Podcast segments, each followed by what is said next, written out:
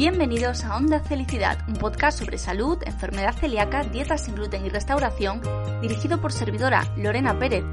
Soy periodista especializada en información en salud, técnico especialista en seguridad alimentaria, celíaca y co-creadora de Felicidad, un entorno digital sobre celiaquía que suma ya cuatro premios a la labor de divulgación. Onda Felicidad es nuestro podcast y en cada episodio hablaremos de temas de salud relevantes de la mano de grandes protagonistas. Muy atentos, que lo mejor está por escuchar. Empezamos.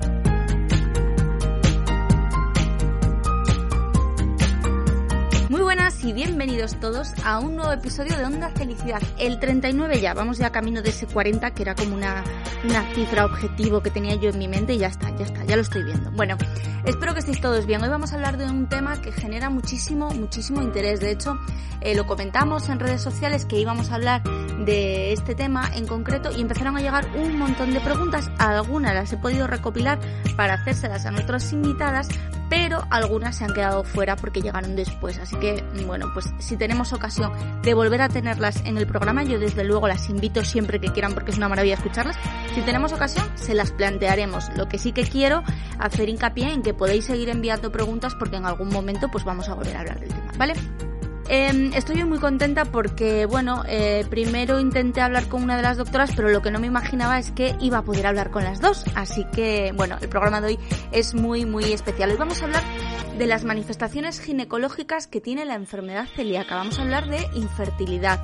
Vamos a hablar también del embarazo de las mujeres celíacas, que es algo sobre lo que nos preguntáis muy a menudo. Y también de la dieta ideal y de una serie de consejos que se recomienda pues tener en cuenta cuando una pareja, y digo pareja, chico y chica, quieren ser papás, porque aquí son los dos los que quizás, bueno, pues tienen que hacer algún cambio. La enfermedad celíaca es una enfermedad sistémica. Hemos hablado de este tema muchísimas veces. De hecho, nos decía eh, hace no mucho en uno de los episodios la doctora Pascual que la celiaquía puede afectar prácticamente a cualquier órgano o aparato del organismo.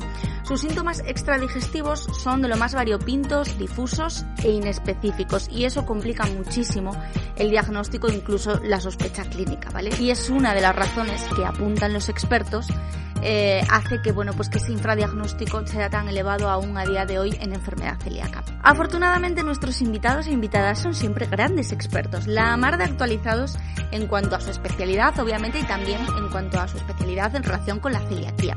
Y hoy no tenemos a una, no, tenemos a dos, a dos mujeres estupendas, a dos profesionales muy reconocidas en su campo que han tenido a bien regalarnos a todos nosotros esto que vais a escuchar ahora en un momentito.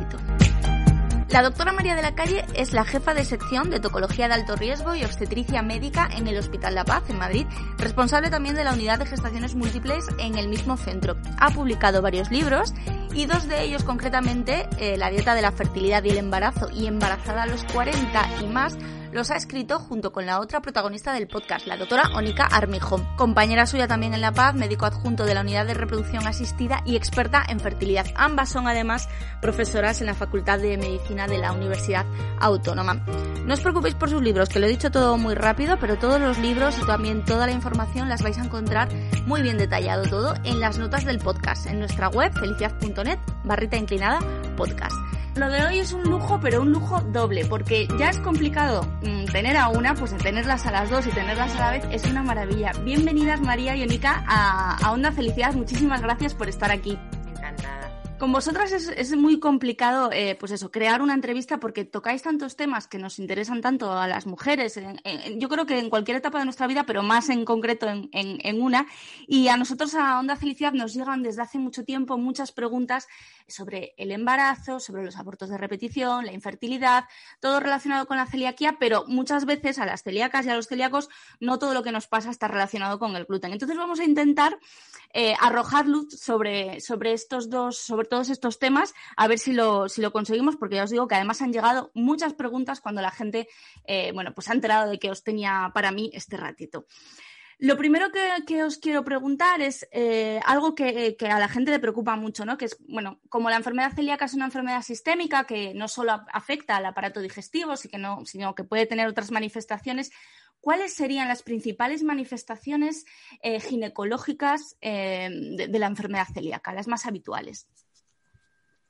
Oye, nosotros, o sea, básicamente lo que habíamos eh, visto es que es verdad que, hay muchas mujeres que cursan con amenorrea, que incluso a veces la, regla les llega un poquito más tarde. También eh, una vez que les ha llegado la regla tienen más desarreglos, o sea, no les llegan tan regulares como a chicas que no tienen celiaquía.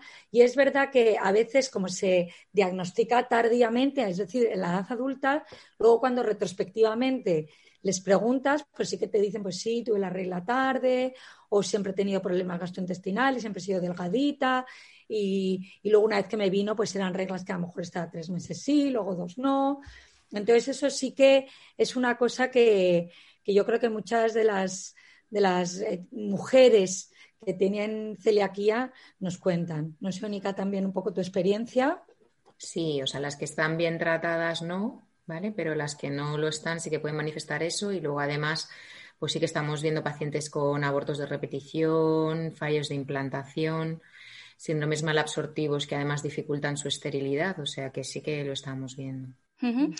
¿Y se sabe a qué se debe? Porque sabemos que, bueno, que, uno de los principales problemas que tenemos las personas celíacas, celíacas perdón, cuando estamos todavía sin diagnosticar es la, mala absorción.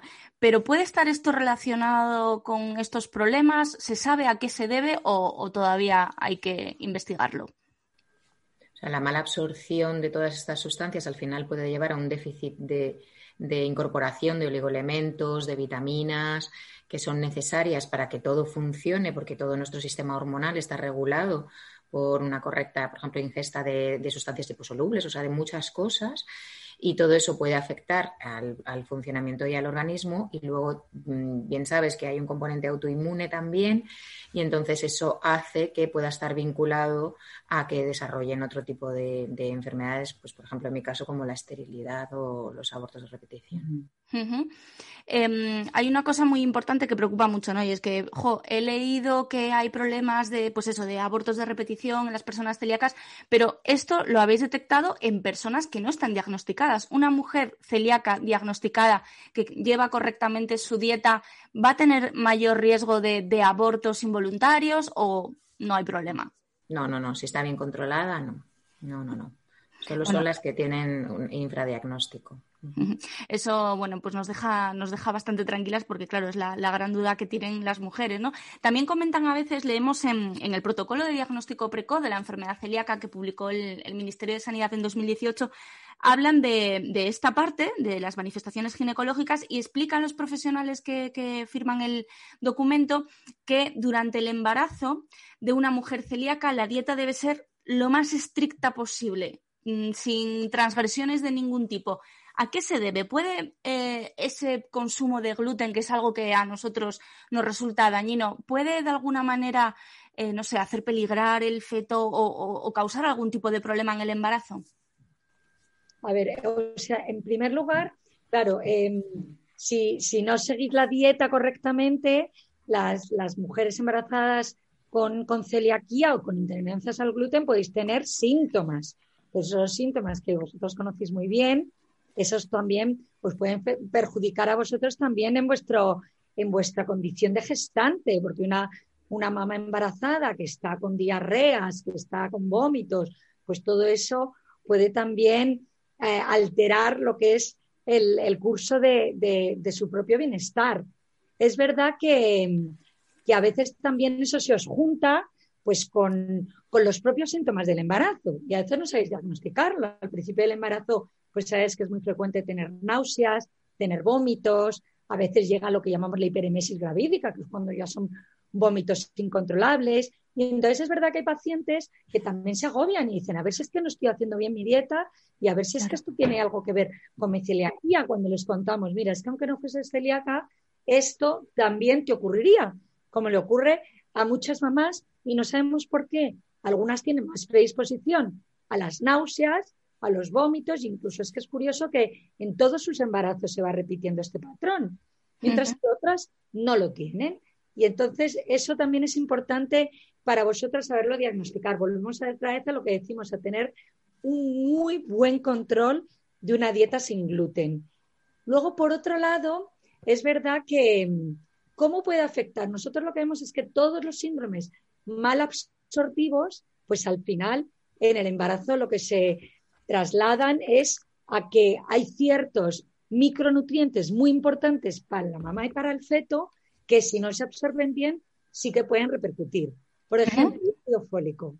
El ácido fólico, sabes que es crucial, sobre todo un poquito antes de, que os enteréis que estáis embarazadas y durante el primer trimestre para el cierre del tubo neural y evitar la espina en los mielomeningoceles, etcétera. También se ha visto que para evitar la violeporinos u otros de tabique como son los del el corazón y producen a veces esa comunicación interventricular. Entonces, yo creo que todo lo que supone una mala absorción del ácido fólico en mamás pues, que tienen estos síndromes malabsortivos y esto se puede extender pues a, mujeres con enfermedad de Crohn, con colitis ulcerosa.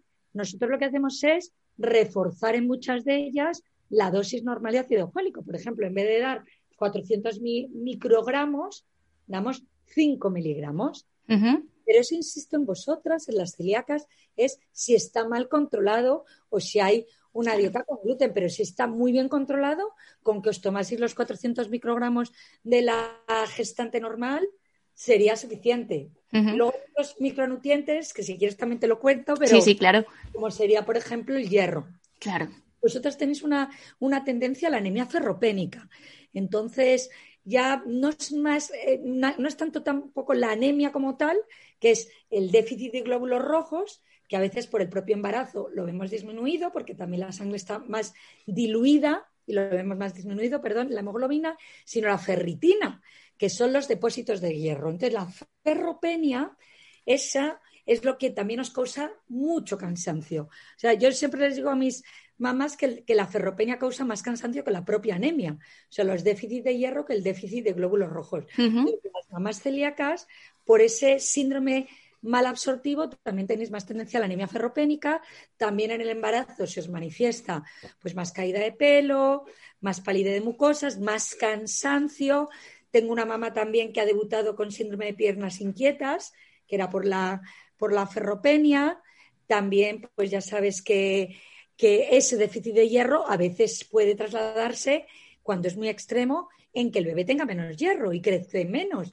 Pero eso ya es en condiciones muy, muy, muy, muy, muy extremas. Entonces, para vosotros es muy importante tenerlo bien controlado eh, la dieta para evitar que esas paredes intestinales pues tengan esas alteraciones que, que, vosotras soléis tener y así evitemos pues este mala absorción de hierro, sobre todo de ácido fólico y podríamos hablar también de vitamina D, que también la soléis tener bajita y también la vitamina D es muy importante porque es un inmunomodulador y inmunoregulador.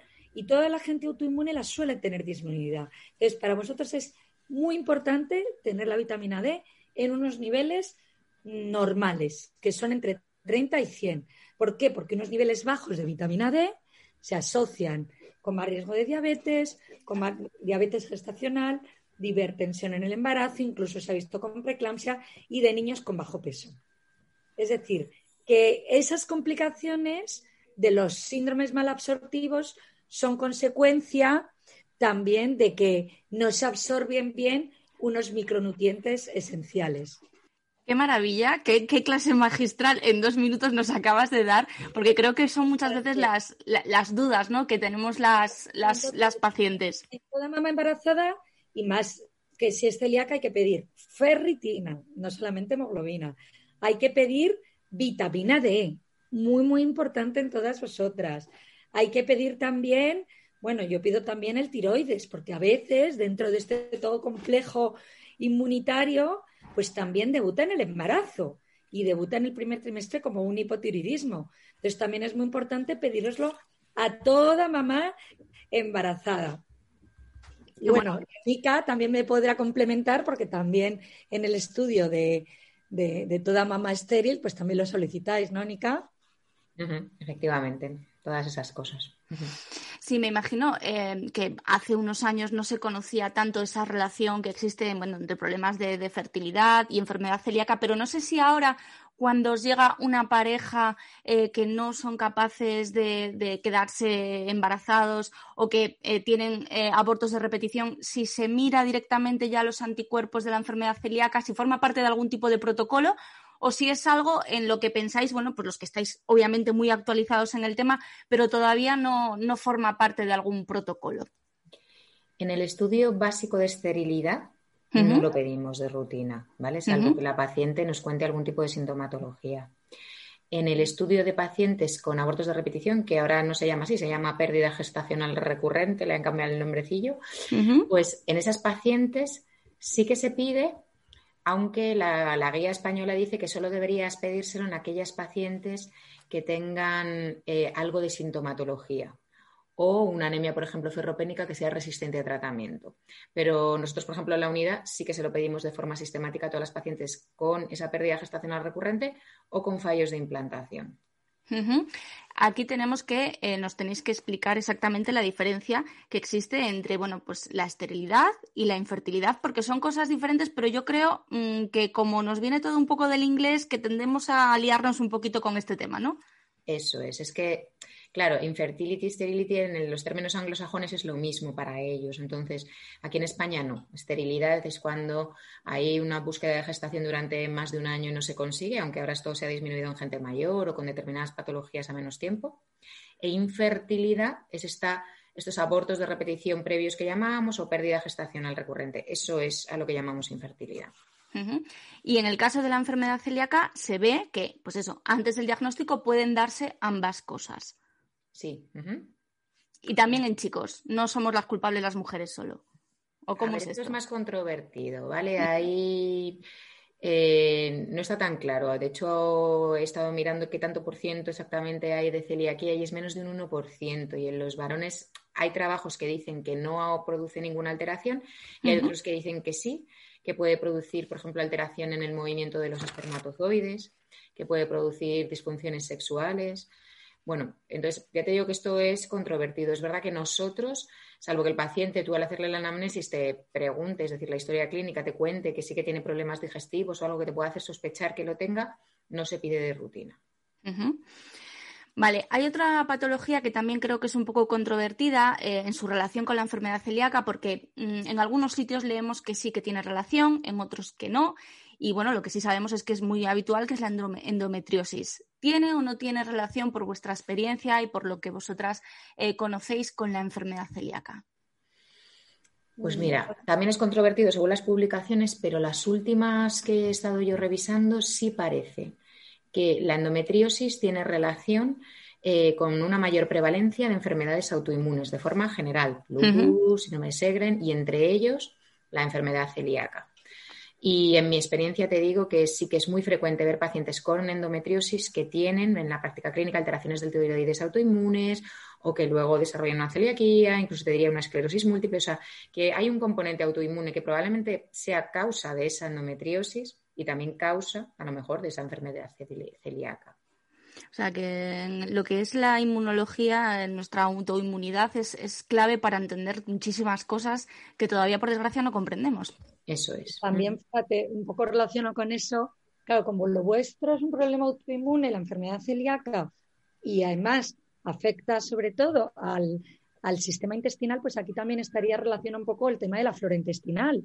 O sea, que la flora intestinal en vosotras también se ve muchas veces alterada y Onika y yo, que también ahora estamos trabajando en una rama de investigación como es la microbiota y la microbioma, pues nos hemos dado cuenta que todo también va muchas veces relacionado con la alteración de la flora vaginal y de la flora endometrial. Y eso también ahí puede tener un componente relacionado pues con afectaciones ginecológicas y en vosotras a lo mejor pues también un poco con el tema de la infertilidad anónica y también pues a lo mejor más infecciones vaginales de repetición, más candidiasis y todo eso eh, eh, tiene un componente ahí tanto de a nivel inmunológico como también de alteración de esa flora. Pero es que todo al final está muy relacionado. Entonces, manteniendo una buena microbiota, que es el conjunto de, bacterias y de flora que, que puebla el, el, pues, el intestino o, la vagina y, el útero de una mujer, pues también se evita tener la disbiosis, que es la alteración, y las,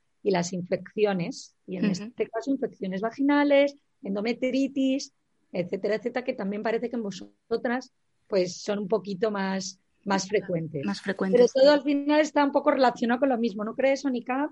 Sí, sí, sí, cada vez hacemos más hincapié en esto, en que tengan una dieta rica en alimentos probióticos y prebióticos. Y en las pacientes con abortos de repetición estamos empezando a estudiar sistemáticamente la flora de dentro del útero para ver si hay endometritis y poderla tratar.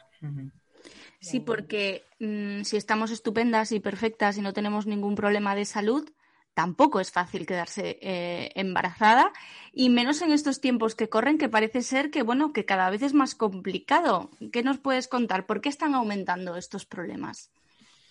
Pues fundamentalmente porque estamos buscando el embarazo de forma más tardía. Eso es la causa fundamental. La edad, por desgracia, hace que se dificulte muchísimo las posibilidades de gestación. La edad media de nuestros pacientes está subiendo muchísimo. Lo vemos por la edad del primer hijo. Las españolas ya estamos por 32 y pico. Y, y eso es así.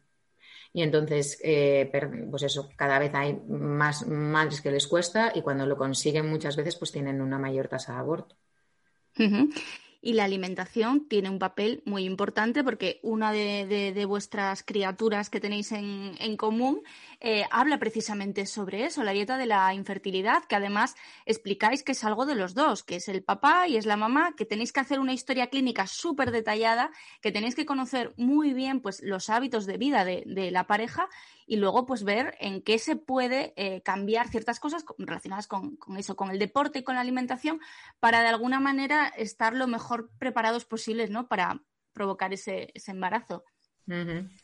Eso es, o sea, se ha visto que cuando llegues a las mejores condiciones, pues probablemente tengas una mayor probabilidad de gestación. Y la dieta que nosotros le recomendamos no es una dieta demasiado complicada, la verdad, es una dieta mediterránea en la que no debemos olvidar incorporar los frutos secos, las semillas que son muy ricas en omega 3. Eso sí que a lo mejor es algo que no estamos tan acostumbrados a introducir. Pero hacemos mucho hincapié en una dieta rica en fruta y verdura fresca. La naturaleza nos está llamando a que consumamos con sus colores eh, cosas que son saludables, el color naranja de la fruta del marisco, por ejemplo. Eh, se ha visto que es rico en esta santina, que es un potente antioxidante, los frutos rojos, los frutos verdes, todo esto está lleno de vitaminas que nos, eh, nos proporcionan una dieta muy saludable y que nos va a beneficiar a la hora de quedarnos embarazados, tanto en hombres como en mujeres. Bueno, la doctora de la calle nos tiene que dejar, se tiene que ir, pero sé que hay una cosa que quiere comentar antes de irse y es que, bueno, estáis estudiando la, herencia o, bueno, o la transmisión, ¿no? Que se produce de anticuerpos en el líquido amniótico de la madre al bebé, ¿verdad? Luego ya la doctora Armijo nos lo explicará en más detalle, pero bueno, brevemente y para despedirte, María, cuéntanos un poquito. María Martín Caminada, que está viendo los anticuerpos antigliadina, a ver si está en el líquido amniótico, a ver si se lo pasa. Realmente, bueno, la mamá embarazada le pasa todo tipo de anticuerpos y entre ellos también le puede pasar anticuerpos antigliadina, antiendomesio, entonces eso estamos viendo porque hay algunos estudios que indican que lo han detectado en el líquido amniótico de los fetos de hijos de mamás con celiaquía. Entonces nosotros estamos eh, elaborando un, ensayo clínico respecto a eso, que, lo va a llevar una, compañera nuestra del hospital y queremos ver si eso luego va a interferir en la flora del bebé, claro, cuando nazca, porque es verdad que muchos de estos anticuerpos luego los va a eliminar el niño, empezar a crear sus propios anticuerpos. Pero queremos saber si, si, si esos ya le pueden ir dañando a él de alguna manera en la vida intrauterina, la flora. la flora y sobre todo las paredes. Qué interesante, qué bueno. Bueno, pues muchísimas gracias, doctora de la calle. Te libero ya. Muchas, muchas gracias por estar con, nosotros hoy y hasta la próxima. Venga, hasta luego. Chao, un abrazo. Chao, María. Chao, chao. Bueno, pues continuamos la entrevista con la doctora Armijo. Estábamos hablando precisamente eh, de la dieta, de que no, no es complicado porque tenemos una dieta mediterránea estupenda de la que, por desgracia, no recurrimos demasiado porque se está viendo que, bueno, pues que demasiado eh, consumo de ultraprocesados, mm, demasiado sedentarismo, eh, hay cosas que obviamente hay que cambiar, pero no sé si hay algunos alimentos que realmente nos puedan hacer daño. O sea, sabemos que el alcohol, que el tabaco, que estas cosas son malas, pero ¿hay otras cosas que tengamos que apartar de nuestro día a día si estamos buscando ese embarazo? Debemos apartar las grasas saturadas, ¿vale? Y las grasas trans que están hidrogenadas, la margarina, cosas de esas, a ver, que se pueden comer, que no pasa nada porque un día te des un capricho si te apetece tomarte una tostada con mantequilla, no pasa nada, pero sí que se deben tratar de evitar. Entonces, eso sí que se ha visto que, esas grasas saturadas, sobre todo en, en, un exceso, sobre todo si suponen más de un 45% del global de la dieta, que es mucho, o sea, es tomar mucha grasa, genera inflamación en el individuo, genera radicales libres y eso puede ser perjudicial. Entonces, y aparte que luego tiene mayor predisposición a tener diabetes gestacional, o sea, una serie de cosas que no son recomendables. También, sí, perdona, dime, dime. No, no, no, continúa, continúa. También habláis en, el libro de que, bueno, pues que tampoco hay que pasarse eh, al revés, ¿no? Por ejemplo, bajando de peso, que también es un problema para quedarse embarazada. Hay que tener, bueno, todo en su justa medida, un cierto equilibrio, ¿no? Eso, a ver, en medicina todo es lo bueno es el término medio, ni mucho ni poco, eh, siempre es malo, ¿vale? Eso hay que tener siempre mucho cuidado. Pero es verdad que el organismo necesita ciertos radicales libres y se ha visto lo que se llama la paradoja de, los antioxidantes, sobre todo en los varones, que hay veces que puede llegar a ser perjudicial. Entonces, eh, con respecto al peso, sí que se ha visto que los varones con un peso demasiado bajo puede incluso disminuir los niveles de testosterona y tener mayor dificultad para quedarse embarazadas. En las mujeres, hasta el año que nosotros hicimos la publicación, que es cuando hicimos la revisión, las publicaciones la mayoría decían que tener un peso por debajo de, de un índice masa corporal de 18 podían tener mayor dificultad para gestar, pero las, acaba de salir una revisión que dice que eso no es así. Entonces, bueno, ahora mismo estamos en controversia. Y con el ejercicio también pasa un poco lo mismo, ¿no? Esa máxima general de el punto medio.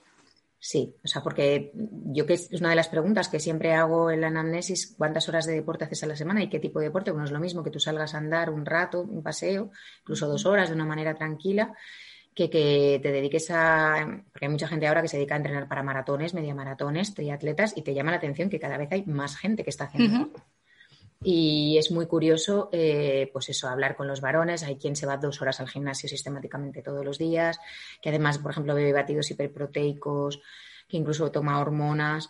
Todas esas cosas sí que se ha visto que puede ser perjudicial también de cara a gestar. Entonces yo les digo que, bueno, pues, pues que bajen y que luego siempre pueden recuperar su triatleta o su media maratón una vez que se hayan embarazado, ¿no? También es importante, por ejemplo, que los varones estas cosas empiecen a hacerlas con tiempo. ¿Vale? Porque el semen de los hombres está continuamente eh, fabricándose, no es como nosotras que nacemos con un pool de ovocitos, sino que ellos cada 10 semanas están fabricando nuevos seminogramas.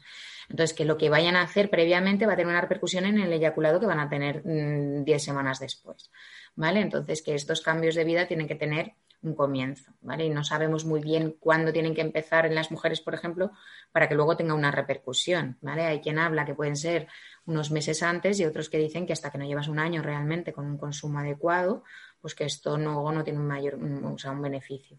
O sea, que lo mejor son unos hábitos de vida saludable durante toda la vida para, bueno, pues cuando estemos en, en esta búsqueda del embarazo, pues tenerlo un poquito más, más fácil, ¿no? efectivamente. Hay dos cosas que siempre aparecen cuando haces búsquedas en, Internet sobre alimentación, como el gran demonio de todo el mundo. Y yo sé que, bueno, que vosotras en, uno de vuestros libros habláis de ellos. Uno es el gluten, que lo conocemos muy bien, que el gluten lo que explicáis es que hace daño a quien hace daño, ¿no? Eh, a las personas con, con celiaquía y con sensibilidad al gluten. Es decir, en un embarazo normal y corriente hay que quitar el gluten o para que una mujer se quede embarazada si no es celíaca tiene que quitar el gluten? No. O sea, no hay que retirarlo. No hay ninguna publicación que demuestre que retirarlo sea beneficioso. Como tampoco lo es en nuestras pacientes estériles, que hay quien decide hacer una nutrición previa y tal, y retiran el gluten. Si tú no eres intolerante o tienes cierta sensibilidad, no es necesario. Y con los lácteos, ¿qué pasa? Porque también hay muchísima controversia con que si somos los únicos mamíferos que tomamos leche, que si, ¿qué pasa con los lácteos y el, embarazo y, bueno, pues eso, el, quedarse embarazada? Pues mira, los lácteos, la mayor parte de las publicaciones dicen que son beneficiosos. Todo lo contrario a lo que esta moda de retirar los lácteos. También somos la, un único animal que anda erguido y necesita mantener una columna erecta. Necesitamos unos huesos fuertes, sobre todo que se vayan osificando hasta los 25 años, pero es que después también necesitamos lácteos.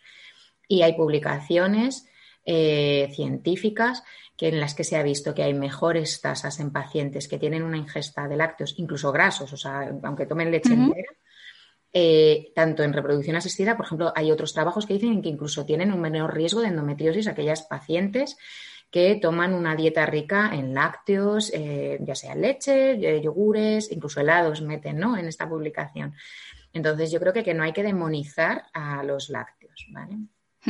Hay que ponerse en manos de profesionales que nos van a guiar en una etapa que es, eh, bueno, pues especialmente sensible, entre comillas, porque es sensible para muchas personas que, que, no lo tienen fácil, que tienen que cuidarse más y que deben tener todos estos conocimientos siempre pautados y guiados por los expertos y los profesionales. Mm, que Internet tiene unos peligros a veces que telita. Me imagino que os llegará de todo a la consulta. Claro, o sea, de hecho nosotros escribimos el libro por eso, María y yo, porque yo estaba harta de ver en la consulta pacientes que estaban empezando a hacer cosas y me dediqué a leer libros sobre qué es lo que había publicado al respecto sobre la dieta y leí unas cosas terroríficas entonces ya me dediqué a hacer una em, revisión bibliográfica, sistemática, científica, en, publicaciones científicas más o menos rigurosas, pero por lo menos que estaban publicados en, en PubMed, o sea, en determinados buscadores bibliográficos científicos de las que yo me podía guiar y, por lo menos confiar para saber si realmente era beneficioso o no lo era hay que siempre acudir a las fuentes oficiales, contrastadas y, profesionales. Nos quedan ya muy poquitas preguntas para terminar. Tengo que trasladar una que nos llega desde las redes, porque cuando dijimos que os teníamos ni más ni menos que, a ti y a, la doctora de la calle en Onda Felicidad, pues la gente empezó a, preguntar, ¿no? Una chica nos preguntaba, eh, nos decía que ella eh, es celíaca, ha tenido dos niños, no ha tenido problemas para quedarse embarazada, pero que ha tenido eh, dos partos con cesárea. Sí, puede ser que eh, el hecho de no estar diagnosticada como celíaca y que existiese una cierta inflamación estuviese relacionado con que los partos no fuesen vaginales, no fuese, fuesen cesárea. En principio yo no he leído nada de eso. O sea, el útero tiene una contractilidad y una dilatación a nivel cervical y, y, que el que estuviera con una inflamación de base cuando en su momento ella estuviera embarazada puede afectar a que tuviera una menor contractilidad fisiopatológicamente podría tener cierta explicación, pero yo al menos no conozco, no conozco que no exista ninguna publicación al respecto. Y nos preguntan también si existe relación entre los miomas y em, la celiaquía.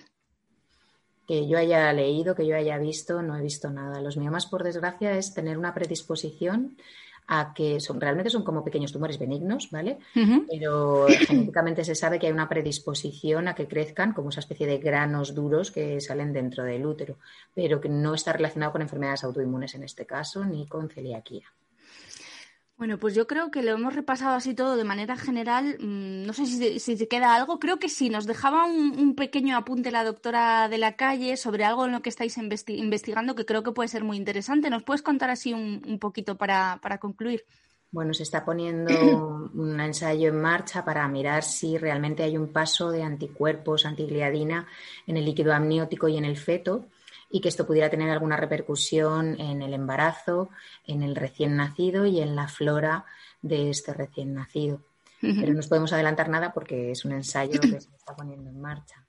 Bueno, lo que es, verdad es que es una novedad que, bueno, pues que haya un, ensayo sobre este tema que, es tan importante porque a día de hoy seguimos sin saber por qué unas personas desarrollan celiaquía y otras no, a pesar de tener pues una genética de riesgo eh, igual. Bueno, pues espero que en los próximos años se pueda saber porque quizás, yo qué sé, en, la microbiota de la que nos hablaba la, la doctora de la calle, en esa flora intestinal, en la flora vaginal, bueno, quizás por ahí están las claves y todo lo que sea investigación y, que avancéis en este tema, pues es muy de agradecer. Claro que sí, hay un campo muy bonito en el que investigar y, la verdad es que es muy reconfortante además hacerlo y ver que, que, luego actuar sobre ello tiene las consecuencias y que podamos ayudar a más pacientes, en mi caso a más parejas.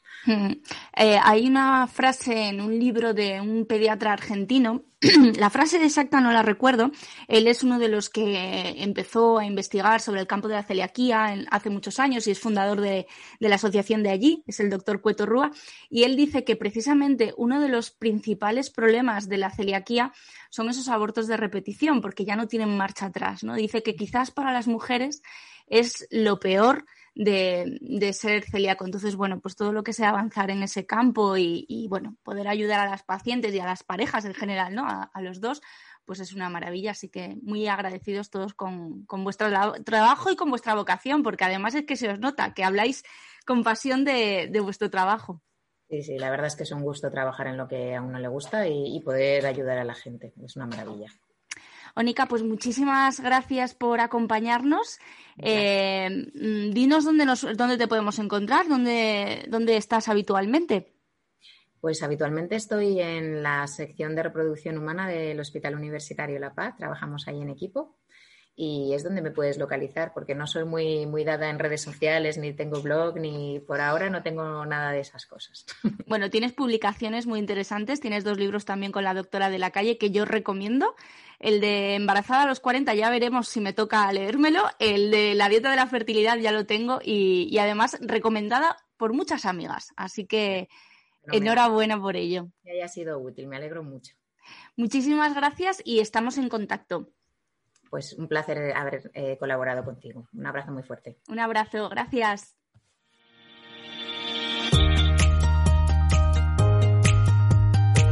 Hasta aquí el episodio de hoy. Volvemos en breve con los mejores invitados para seguir hablando sobre salud, bienestar y enfermedad celíaca.